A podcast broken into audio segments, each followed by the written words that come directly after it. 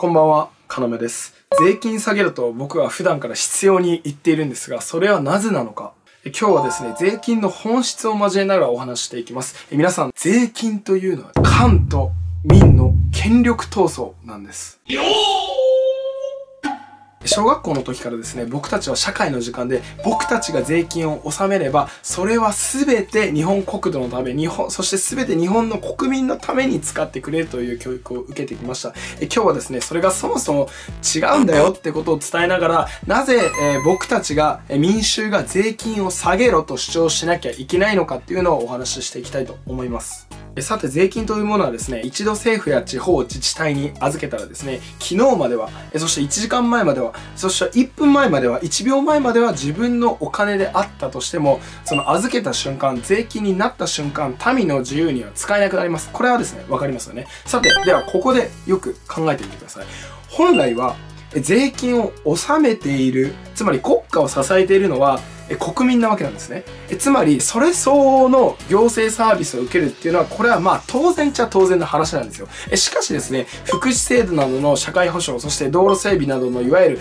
行政サービスっていうのは、政府のおかげという雰囲気があります。じゃあなぜ政府のおかげという雰囲気になってしまうのか、えそれにはですね、明確な答えがあるんですよ。えなぜ政府のおかげという雰囲気になってしまうのか、えそれはですね、みんなからお金を集めて行われる行政サービスがありますよね。この行政サービスは、えどこに行政サービスを施すのかっていうのは、全て政府のさじ加減で決まってしまうからなんです。え行政サービスをですね、どこに与えるのかを決めるのは政府、つまり官です。え国民からしたらですね、官のさじ加減で行政サービスが受けられるか否かっていうのは決まってしまいますから。だから、行政サービスは、お上の施し、政府のおかげというですね、こういった、あの、官と民の、まあ、上下関係意識っていうのが生まれてしまうんです。で、今日はですね、小泉進次郎がとかね、二階さんがとかね、そういう個人的なね、話ではなくてですね、構造問題のお話をしていきます。え、政府、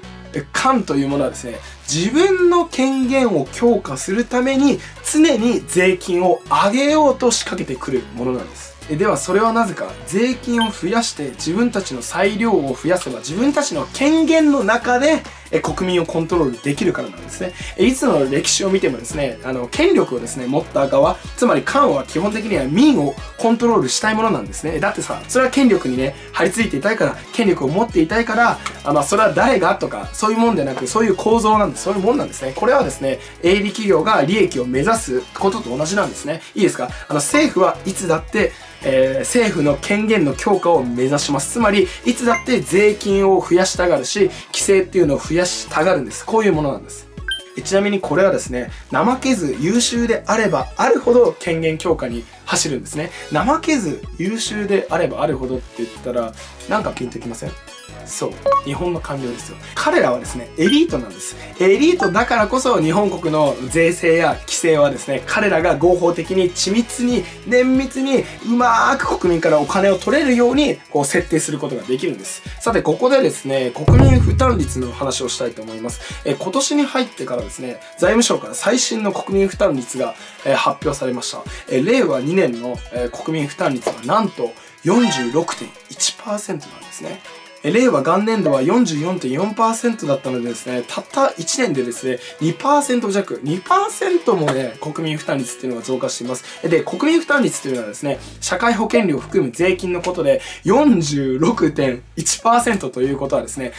日本人は稼いだお金の半分は政府に持ってかれてるっていうことなんですね。こちらのグラフを見てください。えー、ジャパンズナンバーワンと言われてね、えー、抜群の経済成長率を誇っていた1970 20年の日本はですね、今の半分の24%だったんですよ、国民負担率が。で、この50年で税金が重くなって、規制も1日1個増え続けて、規制も多くなれば、日本経済が成長しない。これはですね、当たり前のことなんです。さて話は脱線しましたがですね、今日のテーマをもう一度確認しましょう。え税金の本質はですね、官、民の権力闘争だということなんですね。で、これは言い換えるとですね、税金というのは官の力を強め、民の力を弱めるなんですね。政府はですね、自分たちに歯向かう可能性がある企業、民間人をですね、弱めるために増税を行うんです。そうやって彼らの影響力の外で新しい産業が起きないようにしてるわけなんですね。え彼らからしたらですね、自分たちの権限の中で経済が成長してほしいんです。だから、例えば日本で新しいベンチャー企業が出てくると、規制を押し付けて違法だというね、レッテルを貼って阻害するんですよ。アメリカや中国は税金が少なくて、規制をまあなるべく少なくする。だから、彼らは経済成長してるんです。日本は逆ですからね。まあこうして日本は国民負担率の上昇とともに、まあ政府に歯向かう人々っていうのはどんどんどんどん少なくなってきてるんです。ちなみにこの前僕がつぶやいたツイッターを参照します。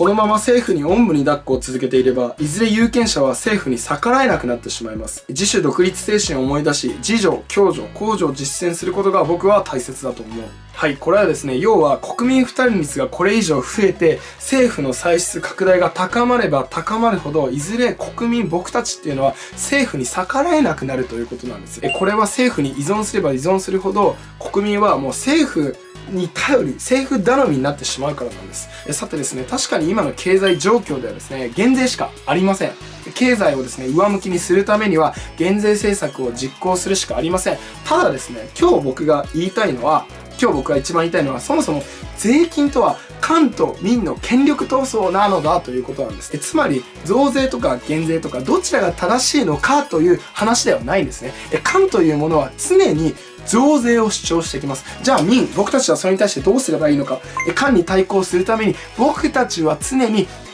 減税を主張する役を演じる必要があるんですね。それで初めて社会全体のバランスが取れるんですね。官が増税を主張してくるが、僕たち民は減税を主張する。この権力闘争が健全に行われて初めて民主主義というものは機能してくるんです。え、いいですか皆さん。官の勝利が続くとですね、政治腐敗っていうのが始まります。え具体例は挙げませんが、毎日のようにね、皆さんわかるでしょうもう、税金の無駄遣いと言われているものがもうずっと毎日毎日報道されています。これらはですね、すべて政治の腐敗に起因するんです。えではですね、その政治腐敗をやめさせるための具体策は、えこれしかありません。税金下げろ、規制をなくせ、ばらまきやめろ。えこれしかありません。なぜなら、この3つ、え税金、規制、ばらまきが、え政治の腐敗につながるからなんです。ただ、この状況を打破するために、政治家に、皆さん政治家にリードしてもらおうと絶対に考えないでください。政治家っていうのはですね、本来であれば民、民の側であるはずなんですが、彼らは票田を確保すると。つまり、選挙でもう絶対に勝てると知れば、必